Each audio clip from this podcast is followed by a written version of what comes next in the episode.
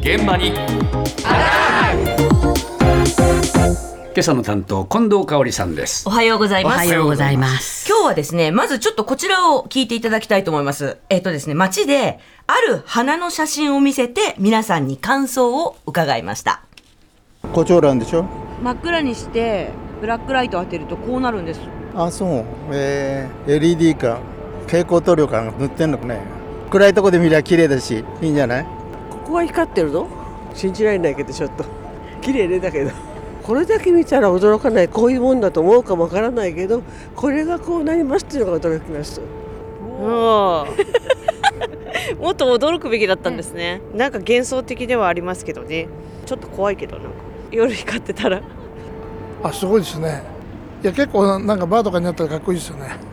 ねレストランとか割と暗めの照明のところに置いたらねかっこいいんじゃないかなっていう感じしますよね。お花光るんですね。えー、すごい。えめっちゃ不思議ですね。えー、すごい。知らなかったです。何光ってんの？そうなんです。今これ元の欄がこちらです。はい写真、ええ。ええ。なんでもないですよね。はい。こうなります。ああ真っ暗なところで？ええ。浮かび上がるんだこれそうなんですよ。こうふわーっ。と黄緑っぽく浮かび上がるんですよ。なんだかわからないね。そうですね。そうですね。でも胡蝶蘭なんだよここちゃんと形見えますでしょ？そう。これが先月開催された。なか幻想的ですよ幻想的ですよね。まあ、怖いって言ってる人もいましたけど、あの、先月開催された世界ラン展というのがあってあ、で、それの中で世界初公開された光る胡蝶蘭なんですよ。実物ではなくて写真なんですけれどね。すいません。で、これじゃあどうやって作ったのか。はい、はいあ。作ったわけねこれをこれね、作ったんですよ。ええで、品種改良の研究者、千葉大学名誉教授の三井正弘先生に伺いました。胡蝶蘭の白い花の大輪の品種ですその品種に対してキリリウス・ポッペイっていう富山湾の深海にいる動物性のプランクトンですねそれが持っている発光する遺伝子というかそれを取ってきてその胡蝶蘭に遺伝子組み換えという技術で組み込んで作ったということになります。ですからできた蘭自体は普通の状態で見たら贈答用に使われている白花の大輪の胡蝶蘭そのものです。で暗闇で紫外線を当てれば黄緑色に光ると。光るものというのは蛍光タンパク質という、まあ、タンパク質の一種ですよね。それを作るための遺伝子というのがあるわけですよね。でその元のプランクトンが持ってる遺伝子を切り出してきてそれを改良して胡蝶蘭に入れたと。そういう話になります。プランクトン。そうなんです。の遺伝子を、遺伝子ね。え、胡蝶蘭に入れた。うん白い胡蝶蘭がはい。グリーンだよねこれそうこういうふうな色になるの？そうなんですよ。蛍光で発色するっていうことになるんですよねはあ。ええ紫外線を当てると。で、この元々のプランクトンって、青い光が当たると黄緑色に光るっていうタンパク質を持ってるんですって。えープランあプランクトンがねプランクトンがです。えーはい。だけど、普段は何もなければ当然光らないし、はい自ら光るってことはないわけですよ、全く。えーじゃあなんで持ってるのかって言ってもまだそれ全く分かってないらしいんです。はあだけど何しろそれを持ってき胡蝶蘭に入れたっていうことなんですけど、はこれ入れたって言ったってね、動物性プランクトンが植物に入ったわけですから、そうどうやってやったのかっていうことなんですけど、えっ、とね、植物を病気にする細菌、これね、バラの根頭眼種病っていうのが有名らしいんですけど、はいそういう病気を引き起こす病原菌、まあ細菌を使ってるんですって。じゃあ病気の一種なのこれ？違うんです。それが違うんです。ですはい、ミー先生に聞きました。遺伝子組み換えっていうのは植物では一般的に使われるのはアグロバクテリウムっていう細菌があるんですね。でこのアグロバクテリウムっていう細菌は何をもともとしてるかっていうと植物に感染をして腫瘍を作らせるんですね。バクテリア自身が持っている腫瘍を引き起こす遺伝子を植物の細胞の中に送り込んででその細胞の中に送り込まれた遺伝子が植物の染色体の中に入っていってそこに組み込まれちゃうんですね。そうするとそれはもう遺伝子を組み換えたということになるんですね。でそういうバクテリが持っている植物の細胞へ遺伝子を送り込むような機能っていうのをじゃあこの病原菌を引き起こすような遺伝子を取り除いてしまってその代わりに目的の遺伝子をそれに持たせて入れてやれば目的の遺伝子を運べるじゃないかというそういう感じですね。わかんない。もう安子さん途中で、あ、ダメだ。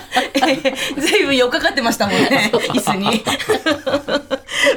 にかく病原菌を、こう、なんていうか、運ぶ力みたいなのがあるんですって。えで、それが細胞の中に入って、その細胞の中に組み込んじゃうらしいんですよ、自分のえー好きなように本来な。ら腫瘍を作っちゃうわけだそうなんです。それで病気にしちゃうっていうことなんですけど腫瘍になるものだけを除いちゃう。そうなんです。だから病気の、分かってらっしゃいます。わあ、すごい。で、そこに組み換えを入れる。そうでそこに病原菌の代わりに光る遺伝子を乗っけて持っていかせた。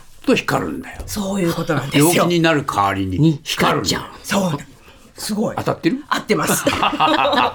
で、先生方は今回光る遺伝子載せましたけれども、以前は花の色を青くするものを運ばせたりとか、草た自在にできるんだ。そう草丈を低くするものを運ばせたりとか、そう病気に対する抵抗性を持たせたりとか、いろいろするんですけど、まあこれ細胞に送り届けるわけですけど、一斉に届くわけでもないし、ええ。届いても染色体のどこに入るかは決まってないので、ランダムに入るし、入った場所によっては全く働かないし、要するに花で働くかどうかわかんないんですよ。へで、しかも組み替えた細胞からですよ。え植物の個体元通りの卵に再生するっていうことなんで、えー時間も技術もかかる。はい大変なんですよね。えーというわけで今回細胞からコチョウランとして最後までできたのは3個体しかなくて。ああ、そうですか。で、その3個体は葉っぱまで光ったんですけど、ええ花まで光ったのは1個しかなかったです。そんなやっぱり確率なんだ。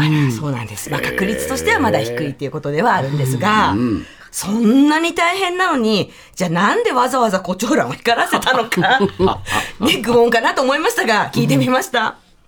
えーとね、これが何につながるかって言われると一番困るんですけどね。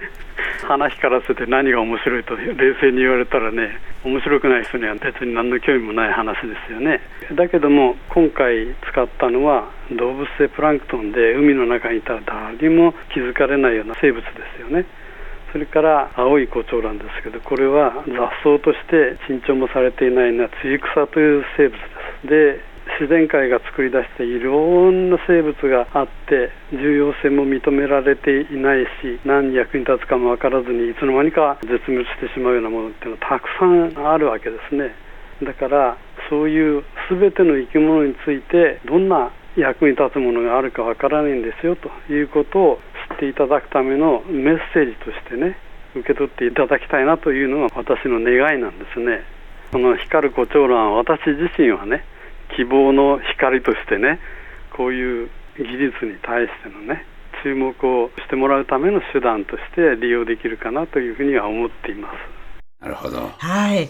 先生、記事を迎えられるそうで、やっぱりね、生物の可能性と品種改良の技術の未来に向けた願いを、この光る胡蝶蘭に込めたとそうか、そうか。いうことなんですけど、そのね、科学者としての気持ちはよくわかりますね。そうなんですよね。ええええで、さらに言うとね、温暖化で不作になる作物なんかも最近多いじゃないですか。はいそうすると、暑さに対する抵抗性をさっきのあれに乗せて届けたらとか、そうですよね。そう、ブラックライトがなくても光る花ができたらエコだし、ええ停電の時安心なんじゃないかとかだ、ね。